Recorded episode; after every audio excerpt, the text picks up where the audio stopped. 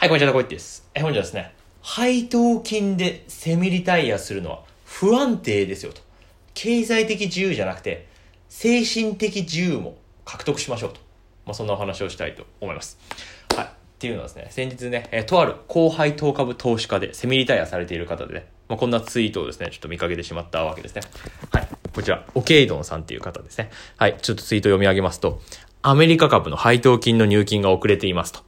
えアルトリア、ベライゾン、AT&T の配当金の入金がありません。それに対してカナダのトロントドミニオン銀行、オランダの ASML からは入金がありました。どうなってる？と ?SBI 証券に問い合わせしました。楽天やマネックスはどうなのでしょう？と。はい。こんなツイートをですね、まあ以前されていたわけですね。で、僕はね、このツイートを見て思ったわけですね。あ、経済的自由が達成できても、そういう配当金の振込遅延とかそういったことがあると、どんなにお金があっても人は焦るんだなと。まあ、こういう気づきを得たわけです。まあ、このツイートの言わんとすることって、まあ、すなわち、まあ、配当金の入金がまあ遅れていると。で、遅れているから不安になって証券会社に連絡をしたっていう、まあ、それだけのことなんですけども、まあ、ここの事実からですね、まあ、いろいろ読み取れることはですね、まあ、仮に経済的自由が達成されたとしても、それ精神的自由がなかったら、それっていうのは本当の自由じゃないんじゃないかと、え思うわけですよ。はい。でね、普段ね、配当金の入金がいつ振り込まれるとかって多分ほとんどね、気にされない方が多いんじゃないかとね、思うわけです。え僕なんかね、確かにね、株式持ってますけど、配当金がいつ入金されるとかって、もうほとんど気にしてないんですよね。で、それってなんでかっていうと、その配当金がえ別にこう人生においてですね、こうビビたるね、桃だからなわけですよ、今のところは。でも、一気にこうセミリタイアをして、仕事からの収入がこうなくなってしまって、こう配当金だけで生活するとなったら、それすなわちどうなるかっていうと、それはね、配当金で生活するわけですから、配当金がこう命綱になってしまうわけですよ。っていう風になってしまったら、それはね、配当金の振り込みが遅れるなんてですね、もう死活問題ですから。あ、それは確かにね、証券会社とかに連絡をするなとね、思うわけです。ただ、僕個人の意見としては、そういう状態っていうのはこれ本当に自由なのかっていうことをですね、まあ、問いただしたいわけなんですね。えだってそれって配当金にね自分の人生を握られてるってことと同じなわけじゃないですか。要はねさっきのベライゾンでしたっけ？その AT&T でしたっけ？えその辺の会社にですね、もう、自分の人生握られてるっていうことなわけですね。だその会社が配当ストップしたらねオケイドさんの生活どうなるんですかね、まあ、オケイドさんって方がよくわからないんでちょっとあれなんですけども、まあ、とにかくね配当金にこう人生の手綱を握られてる状態っていうのはね僕ね結構危ないんじゃないかってね思うわけですよ。まあねたくさんね株式がですねあるからね、まあ、大丈夫だとかまあいろいろねそう情勢とか決算とかチェックしてればですねそういう減配情報とか入ってくるから大丈夫だとか、まあ、結構いろんな方がおっしゃるかもしれないんですけどもやっぱりその配当金だけっていうところ、お金だけっていうところに依存してしまうとですね、やっぱり経済的な自由はあるのかもしれないですけど、精神の自由、本当の自由っていうのはこれは獲得できないんじゃないかとですね、まあ、個人的にはですね、このツイートを見てね、思ったわけなんですね。だからですね、僕はですね、この動画で主張したいのはですね、配当金とかのこう経済的自由ももちろん達成するべきで、それは目指すのはいいわけなんだけれども、精神的自由っていうところ、これは達成しなきゃならないと思っているわけですね。で、じゃあ精神的自由って何なのかっていうとですね、お金に振り回されない自由っていうのをこう手に入れるべきだとね、個人的にはね、思うわけですね。で、じゃあお金にね、振り回されないための自由をね、手に入れるためのこの資産っていうのは何なのかっていうとですね、まあ、金融資産とかね、不動産とか、以外でですね、もう必要なのがこれ3つあると思っていてですね、その3つをお話したいんですが、1つ目がですね、家族とか友人とかのですね、まあ、そういったコミュニティですよね。で、これが1点目ですよ。で、2点目がですね、好きな仕事ですよね。好きな仕事。これはですね、金融資産とかこう不動産からの収入ではなくて、本当に好きで、えお金をですね、払ってでもこうやりたいようなこう仕事ですよ。そういうね、仕事があるっていうこと。えそれが2つ目だと思うわけです。で、これ3つ目がですね、これライフシフトに書いてある、これ変身資産っていうやつなんですけど、まあ、要は何かですね、まあ、世界情勢とかこう変わった時にですね、まあ、すぐにですね、その時代にね、変化に対応できる力っていうものですね。まあ、具体的に言うと料理とかがありますよね。まあ、料理なんていうのはですね、まあ、いつどんな時でも役立つスキルですよ。あと節約スキルとかですね。まあ、そういったですね、いつどんな時でもね、ですね、時代に対応できるスキルっていうね、こう3つのですね、こう資産っていうのをですね、蓄えることによって、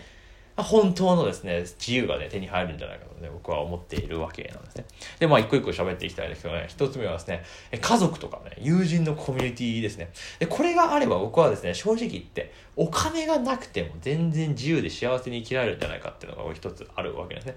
で、これね、年収90万円でハッピーライフっていうね、え大原ヘンリーさんっていう方のね、これ名著があるんですけど、えこの本の中に面白いことが書かれていて、えとあるね、ネパール人の人はですね、仕事がなくなったとしても、全然慌てないっていうんですね。で、それなんで慌てないのか？仕事がなくてなんで慌てないのって、ネパール人の人に聞くとですね、ネパール人の人ね、こういうわけですね。仮に仕事がなかったとしても、自分には家族がいると。で、お店もあると。だから、別に仕事がなくなったとしても家族がいて死なないんだから、別に生きていけるんだから、全然大したことがないと。こういうふうにネパール人はおっしゃるわけです。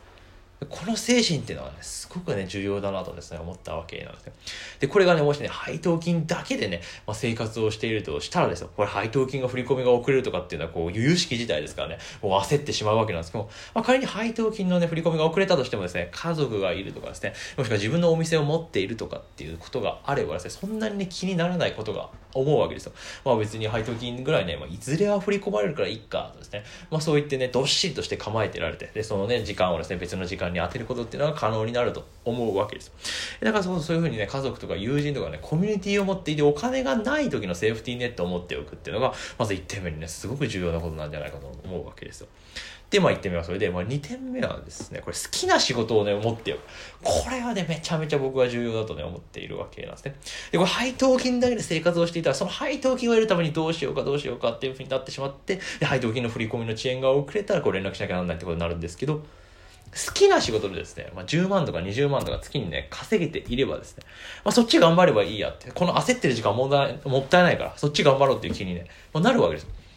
そうなったらですね、そっちの好きな仕事を頑張っていった方がね、いいじゃないですかっていうお話なわけなんですね。で、セミリタイアっていうともう完全にこう仕事をしないのが幸せだっておっしゃる方もいらっしゃいますけどですね、まあ、完全に仕事をしない状態っていうのはこれいろんなね、セミリタイアされた人のね、お話を聞いてると、なかなか厳しいですから。やっぱ好きな仕事をすることによって自分の人生っていうのは幸福感っていうのは上がるわけなので、こうセミリタイアした後にこう好きな仕事をやっておくっていうのが非常に重要で、現役のうちに好きなことを見つけておくっていうのがそれ一層重要なことだと思うわけですね。で、さらにそれでお金も稼げていれば、配当金のですね、振り込み遅延とかですね、減配とかに一喜一憂することなく、こう人生っていうのをですね、安泰にね、自由にね、楽しんでいくことができるんじゃないのかなと、えー、思うわけですね。え、だから、ね、YouTube とかね、ブログとかね、池原先生いつも言ってますけどね、まあいいんじゃないのかなと思いますよね。誰でもできるしね、えー好きで楽しいんですね、お金を得られるわけですからね、まあ、そういった好きな仕事っていうのを獲得しておいて、リタイアを楽しむっていうことをすれば、これ本当の自由が手に入るんじゃないかと思うわけですね。で、これを2点目ですね。3つ目。これ最後ですけど、それはですね、どんな時でも、まあ、配当金の遅延が遅れるなんていうことはですね、まあ、よくあることだと思いますし、え天変地異とかですね、まあ、危ないこと、コロナショックもそうでしたけどね、予期せぬことっていうのがね、これからの時代起きるわけなんですね。まあ、ニュータイプの時代にはね、これからの時代は物価だと。え不確実な世の中が起こる起こりうる時代だとね、まあ、書かれております。まあ、物価、VUCA ね、物価が何かわかんない方はね、あの、検索していただければと思うんですけどまあ、これからの世の中っていうのは不確実な時代が起こり移れるわけですよ。だから配当金の振り込み遅延だけじゃなくて、どんどんどんどんですね、世の中ね、わけわかんないことが、ね、起こりうるわけですよ。だからそういう時に変化に対応できる力を持っておくっていうのがね、すごくね、重要だと思うわけですね。えそれこそ池早先生なんかね、どんな時にも変化に対応できる力ね、持ってるわけじゃないですかね。え、ブログがオワコンだっていう時代情勢になったらすぐ YouTube に舵を切って、え、YouTube が危ないっていう風になったらですね、今音声コンテンツですか、え、ポッドキャストとかね、そういうところにですね、身を移してね、頑張っていますけどね、まあ、ああいう風に変化を予測してね、変化に対応できる力っていうのをですね、こう培っておくことでですね、え、お金だけに頼らない人生っていうのをね、模索できるんじゃないかと、個人的にはね、え、思うわけです。え、ということでね、まあ、以上、3つのですね、まあ、力、資産、スキルっていうのをですね、え、お金以外で持っておくことによって、